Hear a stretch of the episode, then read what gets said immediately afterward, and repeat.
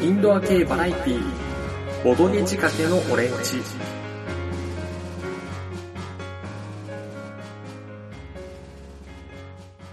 この番組はちょっと偏った知識を持つボードゲームショップ店員がボードゲームについて語ったり語らなかったりするややマニアックな番組です。というわけで皆さんこんにちはもしくはこんばんは、かぶらぎ T です。というわけで、えー第11回です。ゾロ目。記念す、本当なんか記念すべき、うん。こう、二桁目突入っていうのをやった上でのはずなんですけど、二桁目突入会がなんというか、謝罪会で。謝罪会大丈夫、SE 的には16ぐらいまでいかないと切り板じゃねえから。どういうこと？16進法なんだよ。あ、俺ちょっとそういうのわかんない。はい、というわけで、僕以外のメンバーの紹介してないです。どうぞ。えーシステムエンジニアのルーシです。あ、システムエンジニアっていう設定初めてじゃない？設定？設定じゃねえよ。職業だでも初じゃない？まあまあ、初ですね。お、魔法使いのすぐるです。ここれいい感じにあの、BGM 止まるやつやね。スーンってスーって。楽しかった、あれ聞いてた。あ、音消えた。いや、まあ、しかもその後、その魔法使いをどうにかいじる気はないんですね。そうですね。僕らもいじる気がない。はい。はいで、最近どうです？最近？このこなれてきたからこそ使いたい、最近どうですかっていう嫌な振り？俺別に全然平気だったね。え、じゃあどうっすか？最近ですか？え最近あの、ギャラクシーエンジェルのあの、ブルーレイコンプリートボックス買いまして、カットだな。え。まあ、だから最近どうっすか？まあ、気がつけば4月入っちゃって、はい。4月といえばね。やっぱ花見とかね、はい。あるじゃないですか。はい。まあで、その中で、はい。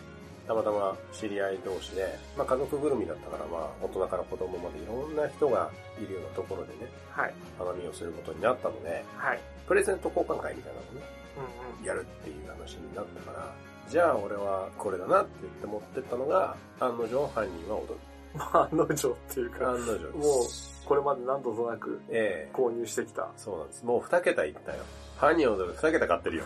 まあね、いろんな人に紹介することも含めて、二桁以上、犯人を踊ろう買ってる人って、もう業、業者。一般の人だともうないんじゃない？あのさ、あの、店舗の方だったらご存知なのかもしれないですけど、はい。なんかこうまとめて買うの、なんか安くなったりしないですか？もう2、30個家に積んでても全然さばけるんだけど、俺。さばけるって言うなよ、なんか。それさ、業者かよ。買うじゃなくて仕入れるな。もう仕入れだね。まあそんな感じで、配ったゲームをその場で開けて遊ぶっていうね。盛り上がった。かなり盛り上がりましたね。結構大人の人でもやっぱりできるし、まあ子供も一緒にできるっていうのは相変わらず強えなこいつって思った。じゃあ時間は雇用手だね。こういうのってもね、あれも結構みんなでワイワイ遊べるし、人数もね、うん。そんな選ばないので、そろそろ犯人は踊る卒業しないといけないなと思って。卒業ってないよね。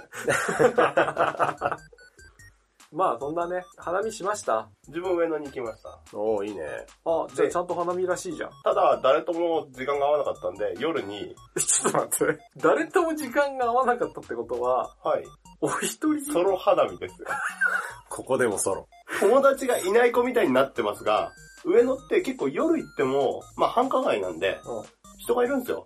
そうだね。え、じゃあ何？だ、全然知らない輪に突撃したってこと？あ、そうです、そうでえマジで？マジで？す。まあ、あの、座ってる人には入らないよ。あの、屋台とか出てんじゃないですか。うんうで、まあ、座ってくれんじゃないですか。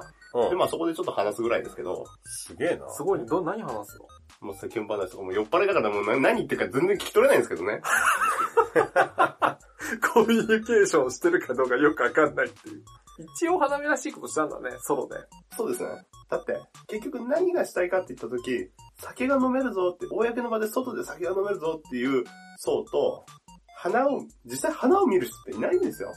花見るだけだったら歩、さっき言った通り歩いてるだけでいいだから、実際何をしたいかっていうと、ゲームマの話をしたいんですよ。うん。2015秋。でもやったカタログを見ながら、ちょっと食べろうかなっていうのを、ここはやろうと。神戸できなかったしね。そうですね。はい。というわけですので、ここからね、ちょっとカタログ見ながら気になってるサークルさんとかをちょいちょい喋っていこうかなと思うので、聞いてる人は、できれば お手元にカタログがないと、ちょっと楽しめないかなっていう内容に今回なっております。はい。そして、えー、僕以外の二人が、花声です。申し訳ない。何？風？邪恋煩い。はい。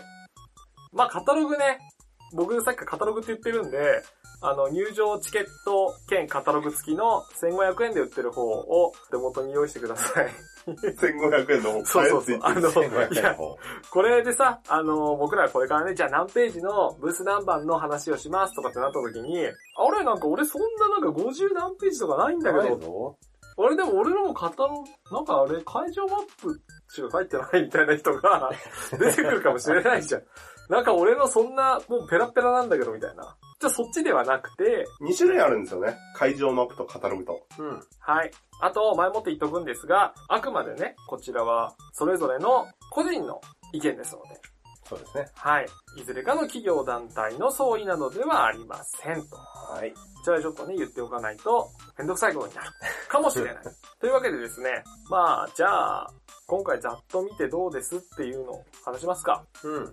ざっと見てというそう、今回だからカタログをみんなね、こうパラパラ見たわけですけど、と、はい。まあ、二人多いよね。まあ、すでにね、あのー公式サイトだったりカタログを見てる人は、多少なりとも思ってるとは思うんですけど、まあとにかく二人用が今回は多い。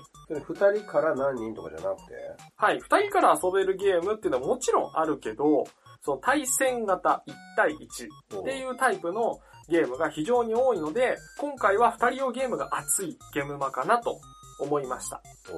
おまあね、ちょっとね、全部上げるのめちゃくちゃ大変なんで、もう一部抜粋してね、いきますと、まあそれこそ企業ブース32ページうを中心にね、まあ32ページ、33ページ、まあ開くと、えー企業ブースが紹介されてるんですけど、ん。うん。まあ A の30新空間ドールコレクション、うん。A の32バカファイヤーパーティー、はいそして、またさらにちょっと次のページになっちゃうんですけど、34ページ A の33プロダクトアーツさはい。ん、などなど、もうここだけでも全部二人用のゲーム出してるんですよ。おまあ、真空管ドールコレクションも二人用の、まあ、TCG ですし、バカファイヤーパーティーさんも、今回の新作、桜降るように決闘を、っていうのもこれ二人用ですと。で、プロダクトアーツさんの12ヒーローズ。これも二人用と。うん。特にね、今回プロダクトアーツさんの12ヒーローズは人気出るかなと思ってます。うん。うん。うん。うんうん。なんかパッと見重げな雰囲気あるけど結構短いのね。そう、なんかちょっとね、あの、それこそ日本のではなく、海外のボードゲーっぽいパッケージだよね。うん。まあ、近いところだと、なんだろう、レベンヘルツとかね、あとは、バロニーか。そんな感じのね、パッケージ多いんですけど、まあ、今回これタッグを組んでて、まあ、プロダクトアーツアイワーズゲームと。まあ、アイワーズゲームはね、今回個人で、えっ、と、ブースも出てるんですけど、うんようやくね、めでたく再販も決まったドラフトカードゲームボーバルスのデザインなどで有名な、まあ、個人的には、えー、ドワーフの城塞とかも好きなんですけど、まあ、こちらのタッグは、まあ、面白くならないってことは、果たしてあるのかというようなね、まあ、豪華タッグなので、で、かつね、アートグラフィックデザイン、さっき海外ボードゲーっぽいって言ったんですけど、まあ、あの、MTG とか、ドミオンのイラストを手掛けている方が、なんとアートグラフィックデザインをやっていると。へで、まあちょっとね、あのーサークルカットだと、まあ詳しいゲーム内容とか雰囲気はちょっとまだわかんないんですけど、おそらく、まあ次々にね、今あのゲームマーケットブログの方で更新合戦が繰り広げられているので、もしくはツイッターとかですね。ってなると、カードの絵とかも出てますけど、まあ、二人用で TCG 好きな人とか、まあ、あとボーパルス、ドミニオン好きな人とか、そういう人はね、まあ、とりあえず遊んでみてはいいんじゃないのっていうような感じになってますよと。ーなるほど。では他にもね、企業ブース、いろいろと二人用があります。うん。タンサーファウィークさんも新作ではないけれど、ラドラボとランカ。こちらが二人用ですね。まあね、それ以外ちょっとね、ざっと見た感じではあるんですけど、企業ブースだと、まあ他にあの、リトルフューチャーさんのね、うん三国もついに、えー単体で遊べる新しい基本セットとしてね、お三国2です。イラストレーターが非常に増えまして、うーん。なんとサークルカットに描かれてる武将のイラストは、中道先生が描いてます。サイコロクラブのね。まあ三国シリーズを集めてる身としては、また今回も要チェックやと。ただもう、この三国2最初からね、実はね、よく見るとね、2から4って書いてあるんで、やっぱね、ついにこちらは2人用だったけど、最初から今回は4人までいけるよと。まあ、あとそれ以外ね、ちょっとね、まあ申し訳ないんですけど、31ページの A の27、コビーベースイエローサンマリンですね。まあこちらでね、えー、セルソードというゲームの日本語版が出ます。はい。こちらも、えー、2人対戦ですよと。それ以外も一般ブースもかなり多い感じしたんですけど、うん。一般ブースの最初のページ ?44 ページ、45ページか。こっちにもサークルいくつかカット載ってるけど二人用多かったんだよね。そうですね。44ページ、B の02。うん。ロジカルパワーさんとか2人専用。おうそうだで、まあ、B の04、サイサイ工房さんもプレイ人数2人。本当だ。で、B の05、エクセルギー工房さんも2人用。あと、なんだっけ、えっ、と、08 B の08さんもそうだよね。コンフリクト。これも二人用ですし、うん。隣のページに行っても、まあ、読みドライバーももともと二人用ですし、この B の14クロスリベリオンも、これチェス戦略型カードゲームってことは二人の可能性あるよね。そうですね。ちょっとこの辺サークルカットに正確な人数書いてないんでわかんないんですけど、まあ一般ブース開いて早々にね、こんだけ二人用のゲームがあって、で他のページにはまあどんどんこうあるわけですよ。確かに二人用多いね。えー、魔術師の庭、リドル、押して参る、畳地獄みたいなね、感じでいっぱいありますよと。で、えー前回の秋は結構コミュニケーション系のゲームが多かったのね。いわゆる大喜利するやつ。うん。で、まあ、今回もゼロではないんですよ。まあ、それこそね、SNE さんから好評だったね、知ったか映画研究家がね、スペシャルになって帰ってきたりとか、成り上がり。成り上がり。成り上がりっていうのかな。まあでもね、あのー同人と違って今回からそのメーカーさんで出るわけだから、もっといろんな人に遊んでもらえる機会は増えていくんで、結構ね、大喜利としては、僕的にはちょっと、な難易度高いとは言えないけど、まあ人を選ぶよね、やっぱり。ちょっとね、そうそうそうう。そう。っていうのはあるんだけど、それでもこれがね、ちょっとね、どこまで受けるのかは気になるかな。うん。その、あんまりゲーム遊んだことない人とか、ちょっといろんな人に遊んでみたい、遊んでみたらどんな反応するのかなっていうのは気になりますね。映画好きでゲームやったことない系の人にね、そうだね、これだから一回なんかあの、映画評論家とかを集めて、うん。ちょっと遊んでみてほしいよね。それちょっと動画とかでやったらめっちゃ見たい。本当にいいものですね。締めてくれるのかな？なんかみんな天国からさ、いるじゃん、映画コメンテーターとか映画ブログを書いてる人。リリコ、リリコ呼ぶの？だからそう、だからあの、有村コンさんとかさ、はいはいはいはいはい。リリコさんとか、そういったあ映画のね、昔のね、おさまのブランチの 映画紹介コーナーではいはいブイブイ言わした人たちみたいにするんですよ。VV。あ、それガチな方を呼ぶってそう、こだからガチな方にに集まってもらって、この知ったか映画研究家をやらしてみたら、もう平然とみんなさ、あの、監督はこの人でねとかさ、サラサラって言ってって、あ、その人だったらこういう映画撮るよねとか言ってどんどん盛り上がってきそうな気がするんだよね。ああね。そういうの、ニコニコ動画で、そう。超会議とかでありそうなやつですね。そうそうそうそう。まああの、ちょっとね、見たい。見たいですね。そう。プロの映画評論家がこれをやったらっていうね。年間500本ぐらい見てる方々がね、ええはい。豚小屋の人が企画とか頑張ってくれるかな。投げっぱなしか。いや、僕がどうこうする話じゃないからね。いや、企画書提出する。なんでやねん。なんでやねん。まあそんな感じで、こういったゲームが多かったのに対して、今回はね、そんなになくて代わりに二人用が増えてると。まあなんででしょうねっていうのを、まあある程度ちょっと考えたんですけど、え、なんかあるの？そういうの。あんまない。ないのかよ。考えたんじゃねえ考えたけど、まあ、例えば二人ってさ、一般的な、あの、ボードゲーム会とかだと、うんそんなに卓立てられないのよね。まあ、まあ、オープンのボードゲーム会。会だと、みんなでね集、まる何十人とか集まる規模だから、どうしても4人用とかね、まあ、それこそ6人用、8人用ってなるから、あんまり2人用って立つことないんですよ。それこそ、ゲーム会の始まった最初とかに、まあ、朝一とかで来た人が少なくて、まあ、他の人集まる間にちょっとやるみたいな感じで、うん。二人をやったりっていうのはあるんだけどね。まあ意外と二人でゲームを遊ぶっていうのが、日本は多いのかなーなんて。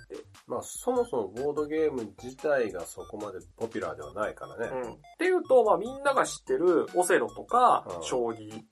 まあ囲碁か。そうだね。とかって、まあそもそも二人用ですと。で、かつ、まあ僕らで一番でかいのは TCG っすよね。二人で遊ぶゲーム。まあ、俺ら世代だと遊戯王とか、まあ MTG、ポケモンカードから始まり、なんやかんやいろんなね、まあちょっとすぐるさんみたいなね、ミラクルオブザゾーン行っちゃった人とか、ね、僕みたいにガンガンバーサス行っちゃった人とか、アニメ作詞行っちゃった人とか、俺あの、モンスターファームやってたけど。ファーム？モンスターファーム。あ何モンスターファームって出てたの知ってる？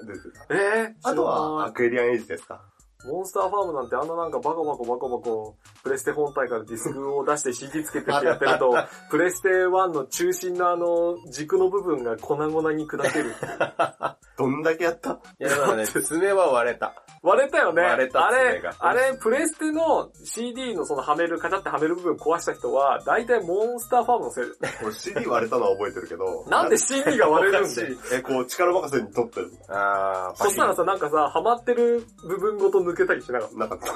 俺真ん中の丸いところに3つ爪がついてるんだけど。そうそう。で、その爪の裏側に、ちっちゃいベアリングそうと、そうそうそう。ゴムがついてるんだけど、もう砕け散った。あれ取れるよね。うん取れないよ、それ雑なんだよだっ。て家にある CD 全部試そうとか言ってさ、なんかさ、C、CD シングルとかね、うん。気づいたらなんかさ、英語の CD とかさ、あれね、あの、This is a pen とか言ってるような CD をさ、こう入れてみて、何が出るかなっつって。大したの出ないんだけどね。あげくあのレンズクリーナーから何が出るかな それはやったなんか出んの出ますよ、CD だから。ゲルとかじゃなくて。大体でもそういうのってね、あの、しょっぱいのばかり今でしょうね。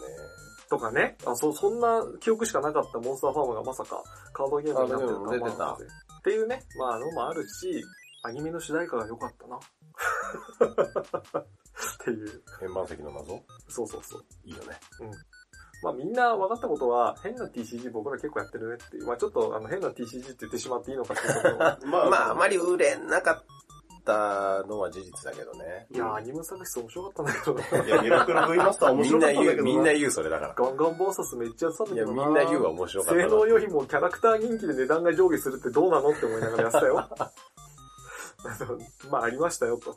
そんな TCG さっていうのは、まあそういった感じでね、TCG をやってない人まあいると思うんだけど、まあ、パートアナログゲームって言われて思いつくのは、やっぱり二人ゲーは多いね。うん。で、それこそまあ、あのね、ちゃんと統計を取ったわけじゃないけど、う結構二人兄弟って多いじゃん。一人っ子とか、三人兄弟、四人兄弟よりも。二人兄弟。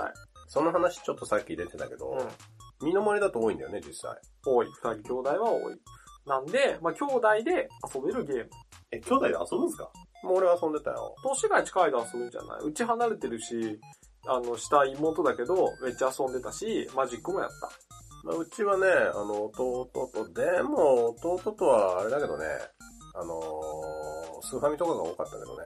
そう。だからそれで言うと、あとはテレビゲームの二人用。って言ってもテレビゲームの二人用って、まあ、ちょっとなんか思い出してみたけど、なんかジャンルは大体固定されちゃうんだよね。まあ、レースゲームか、えー、対戦格闘か、パズルか、えー、スクロール系のアクションがメインかなっていう。まあ、ファミコンぐらいまで遡っちゃうと、まあ、マリオとか、あの、全然ステージ進めないで、一画面に2キャラいて、うポウって書いてある。ん真ん中のね。そう、真ん中あれ、のポウって読むのあれ。あれ、なんてパワーだと思うパワポウ、ポウ。でポウを下から叩くとなんか全体的にポウっーそう、てなるなるじゃん。あれ一応協力だよね、あの、ああれってルール上は。協力というか、なんだけど、なんかさ、トゲついてるカメラの近くとかにさ、近づいたら、ポさ、ウって。ポウさ、ポウってなんだやるとみんなひっくり返ってさバカバカバカバカバカバカってなるじゃん。で、あの、友情破壊ゲーと言われかねないね。マリオとか、あとあの、あれですよ、アイスクライマー。何なんですかえ？いや、アイスクライマーってあったじゃん。アイスクライマーは俺でもね、あの、スマブラでしか知らないんですよ。あ、嘘。防寒が羽織った赤と青の二人組がハンマー持ってどんどん上に登っていくんだけど、あの、強制スクロールなんだよね。だからね、それをすべて、あのスマブラの知識でしか知らない。あーで、強制スクロールというか、要は先に進んでる人に合わせて視点が動くあアクションだから人、の人死んじゃうじゃん。そうです。だから、誰が先に上に行くか、二人で協力してるんだけど、協力じゃねえ協力じゃねえじゃねえか。そうそう。二人でどんどん上に登ってくんだけど、アイスクライマーって上にスクロールするんで。登ってくんだけど、一品にどんどん合わせてスクロールしていくから、例えば二品がね、もたもたしてると、弾き出されるんだよね。でそうすると死ぬのね。だから、牛、下にいる人はガリガリ残機が削れてくっていう。あー鬼ゲーですよ。どちらが先に上を取るかっていう。っていうのとか、あと何？スパイスパイ？スパイスパイって。はしご登るやつ。意外とみんな知らねえな。あれ？何？スパイスファパイミコンゲーム。スパイスパイとか、えっ、ー、と、あと、二人用でしょ？えっ、ー、と、あとスーパーチャイニーズ。マジか。女子させてる？俺もあんま知らない。え、だってファミコン持ってなかったし。かきくって入れると。わかんない。なんかパスワードか何なのか知らんけど。何？あとガシャポン選手も二人で遊べたね。何ガシャポン選手 SD ガンダムのシミュレーションゲーム。えっ、と、GJN シリーズとかのもう元祖。知ってる？ルーシーさん。まあ知ってるけど、ガシャポン戦士。ただあれ二人でやるの？二人でできる。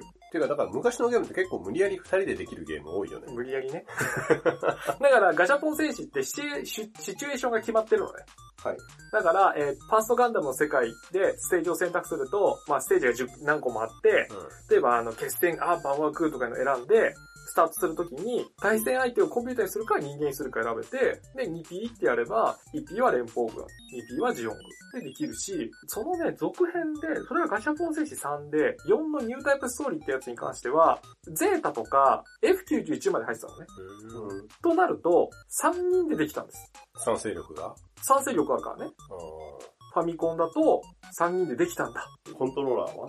いや、あるある。だからファミコンも3コンで遊べたのよ。あの、初期は2つしかついてないから2人しか遊べないけどね。まあ一個なんかあの、端子外して。そうそう、さ外してっていう1箇所あるじゃん。なんか、変なこう、外して、そこに差し込むねそう、なんやねんって普通の人が思ってるところ。実は参考をさせそうそうそう。すると、例えばあの、ね、エウーゴ、ティターンズ、アクシズ。で、三勢力でできるんだけど、まああの、当時のファミコンなんで、まあ、バランスに関してはしっちゃかめっちゃかですよ。だからあの、ティターンズアホみたいに強いからね。まあ、エウーゴは、もう確かに名前付きのネームドキャラクターいっぱいいますよはい。はいはい。ね？カミーユを筆頭にさ。けどさ、ユニット数少ないじゃん。そんなないよね。そう。もうラーディッシュとアーガマしかいないんですよ。ちょっと今マニアックな話をするけどね。対してティターンズはさ、大艦隊なの。で、しかもさ、コロニーレーザー持ってんのよ。おかしい。そう。で、アクシズ軍は数はめっちゃいるのね。けど、あの、ネームドって9名しかいないんですよ。あとみんな、あの、クソ大量のガザ C なんですよ。だから戦力的に、あの、アクシズすぐ死ぬ。あと、F91 ステージも3戦力で遊べるんですよ。なんで？あれ？なんでって思うでしょ？まあ連邦軍いますよ。あれ？F9 F91 とはい。ビルギットのヘビーガンいて、えで、えっ、と、クロスボウンいっぱいあるじゃないですか。第三勢力は、ダギールスとビギナギナです。え、そこ別なの別です。え。鉄扱いの。2ユニットしかいないの。?8 名で超なくね暇っていうね。あ、ちょ、すっげえ話それたわ。本当にな。え、脱線してるけど、俺は止めないよ、もまあ、そ、そんな感じで二人用のゲームですよ。いっぱいあったねって。え、何も結局話してねえじゃん。う。え、落ち着いてないって言って、人に散々言って、これ落ちとか言ったら俺怒るよ。いや、オチですよ。で、まあ、あと、だからスーパーファミコンも二人用もあったし、やっぱ二人用遊ぶ環境っていうのはいろいろ作れてたのかな日本では多かったのかなと思うよスーパーファミコンはそもそも最初から2人でやれってコントローラー2個入ってたからね。いや、ファミコンも2個ついとったやあれファミコン2個だっけもうあの、取り外しできない2個だったよ。ん。ねあ、そうだよ、2個だよ。線が剥き出しだったもん。ちょっと待って、俺に切れるなよ。なんで逆切れが俺が悪いみたいな雰囲気にして思い出した。で、えっ、と、マリオカートか。初期のマリオカート二人なんでしょ初期のマリオカートっていうか、最初のマリオカート。ううんん。。で、それこそね、格ゲーはスト2とかもあったし、対戦はぷよぷよあったし、そうだね。ファイナルファイトあとタートルズはいタはいー。トルズ面白かったですね。あの、ピザ普通に地べたに落ちてるやつ。そ れそうそうあの、横スクロールアクションって基本的に食べ物全部そうじゃねそうだよ。あとね、あとね天、地を食らうとかな。そうね。あとね、セーラームーン R。あー、あのキックがめっちゃ強いやつな。そう。セーラームーン。あの、要はファイナルファイトをセーラームーンでやってるから、うん。なんかすごい肉弾戦をするゲームなの。そうだね。あの、物理が一番強いゲーム。、ボタン押しっぱで、あの、攻撃をするんだけど、多分なんかあの、攻撃の時間とかの問題で、キャラクターが喋るんだけど、めっちゃ早口だ。っていうのがありましたっていう。でも今さ、時代というか、世代で言うと、だからその、そう、今言った TCG だったりね、二人用の、えーテレビゲームだったりっていうのを遊んでいた人たちが作ってるのかなっていうのは一つの。我々世代が今、だから今どんどん参入してる25から35ぐらいうん。かなっていう。まあ、あとは、ちょっとね、これを収録する前に、ちょっとその、まあ、打ち合わせっていうかね、まあちょっと雑談した時に、すぐるくんが言ったんだけど、あの、ゲーム制作の時の最小単位、二人用って。一人っていうのはちょっと特例というか、まあ一人で作るってね、一人でテストするってなまあかなかね。一番しやすいのは一人用ゲームを作るのが一番テストプレイしやすいんだろうけど、なんかやっぱちょっと一人用のゲームっってっていう抵抗感のある人多分いると思うんで。一人でもできるじゃなくて、一人専用の話でしょそうそうそうそう。そう。で、最終的にサークルさんだったりグループで作ってたり、まあ、誰かに頼むっていう。自分がテストプレイした時に他人に頼む時って、うんうん。最低自分と相手うんで二人。うん。調整とかテストプレイはしやすいのかな？っていう。そう、誰かに頼む時も、相手、まあ誰でもいいけど、そうそうそう。自分と相手ですぐテストプレイができるけど、うんやっぱ3人4人のテストプレイすると大変じゃんっていう。だって、まず4人まで遊べるゲームだったら、2人の時、3人の時、4人の時っていうバランスもやっぱ見なきゃいけなくなるじゃん。そうなると、人数的にはやっぱ2人って作りやすいのかななんては思うかなと。カブさんって。結構あのテストプレイ参加すること多いじゃない？うん。やっぱり、3、4人のゲームをテストプレイするってなると、なんかそういう、例えば、某イエローサブマリンさん的な、うんうん。黄色い潜水艦的なブースを借りてやるとかしないといけないってこと？んいや、そんなことない。やっぱみんなテストプレイしたい人は、どっか場所借りて、うん。テストプレイ会ですっていうのをやって、人を募集してって集めてやってるかな。まあ、それぞれの、なんかあんまりほら、オープンの誰でも参加できますよっていうゲーム会とかで、みんなやっぱメインはさ、海外のボードゲームをね、やっぱ遊びたい人が来た時に、テストプレイお願いしますってのはちょっと言いにくいじゃん。はいはいはいはい。うん。なかなか。ちょっとこれ僕の作ってるゲームなんですよ、遊んでくれませんかっていうのやっぱちょっとさ、海外のボードゲームを遊びたい人たちがやっぱりうんまだメインだったりするから、そこで国産ゲームを出すのもちょっと抵抗ある人もいるかもしれないし、はいはいはいさらにそこで自作、しかもまだ完成してないってことは面白いかどうかもわからない。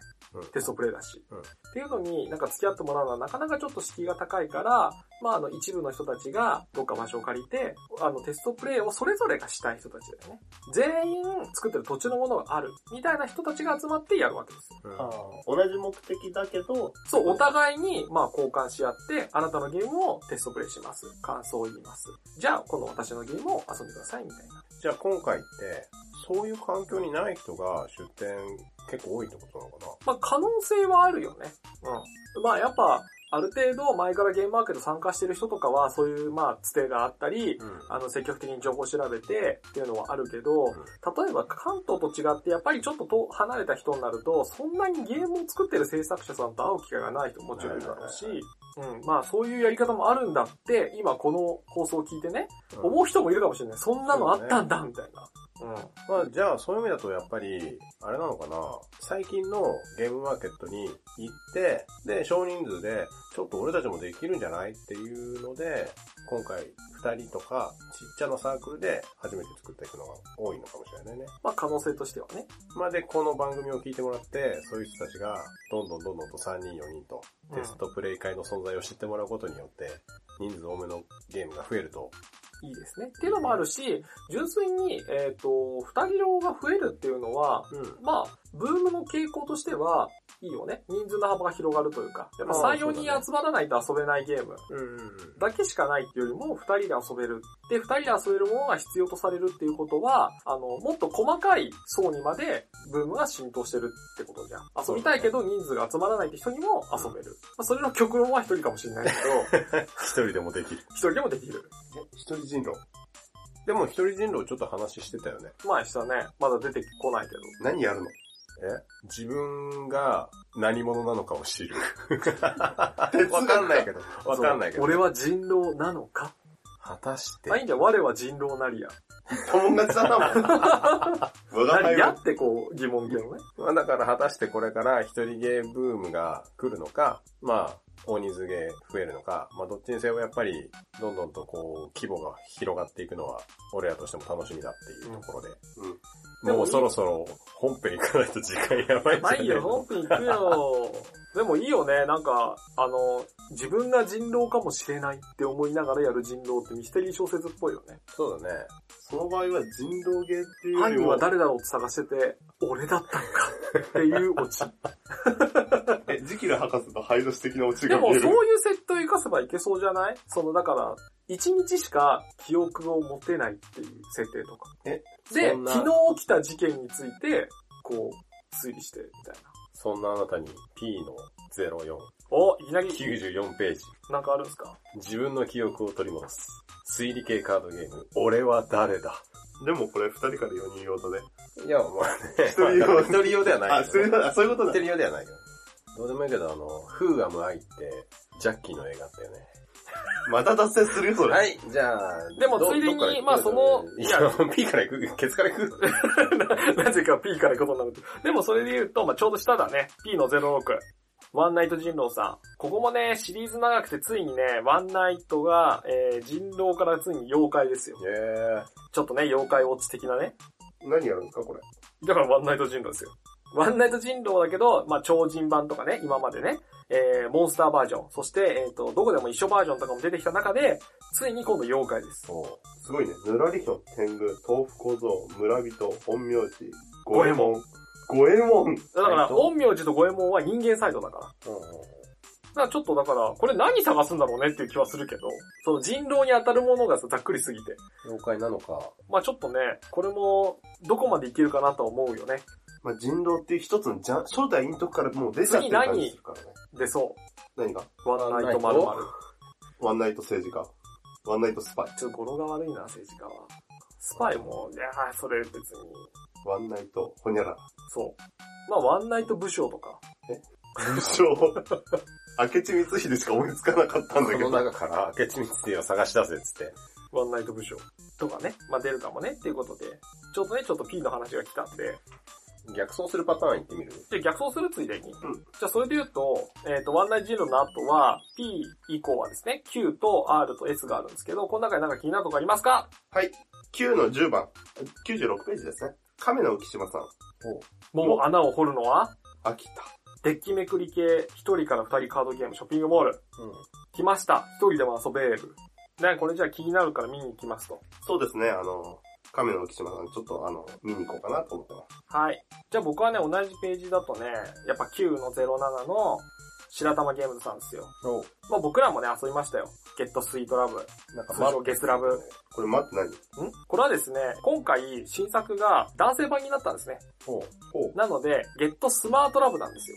あ男性版のタイトルは。なんですけど、それをね、ゲスラブに対してゲットスマートラブをどう言おうかってなったところで、うん男性版、女性版が出たとのことで、サークルさんがですね、えっ、とね、メスラブとオスラブっていうね、新たな役称を考えてまして。すしか合ってねえじゃねえかよ。いや、わかりやすいじゃん。だから、男版はオスラブ、女性版はメスラブ。まあわかるよ。ただのゲス感が増した。うん。でね、これ、だから、男で遊ぶときは、男版やってもなって思うかもしれないんですけど、うん。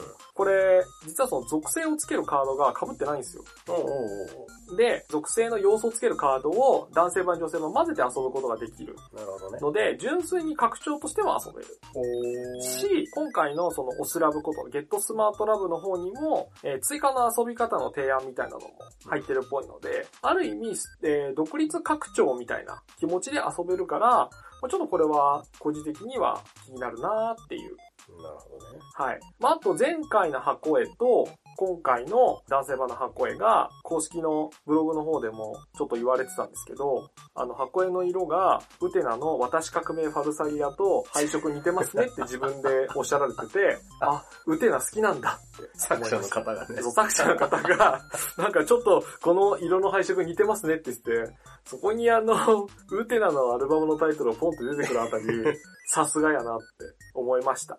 わかる人にはわかる。そう。で、それをちょっと気にしだすと、このなんかあの、目の部分が見えない、このシルエット感も、なんか見えてきちゃうよね。そうね。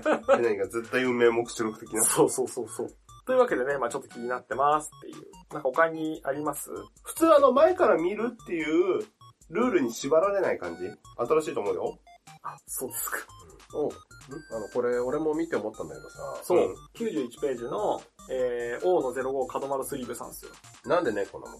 このなんか、あのーロゴからね、猫が溢れてるんですよ。うん。これなんか、新しいゲーム出すのかなって思ったんですけど、俺も思っなんかちょっとまだ不明が多くてですね。た。おうなぜ急に猫をしてきたんだろうっていうね。まあ、あとね、個人的についに、えー、ユーロサイズが日本登場と。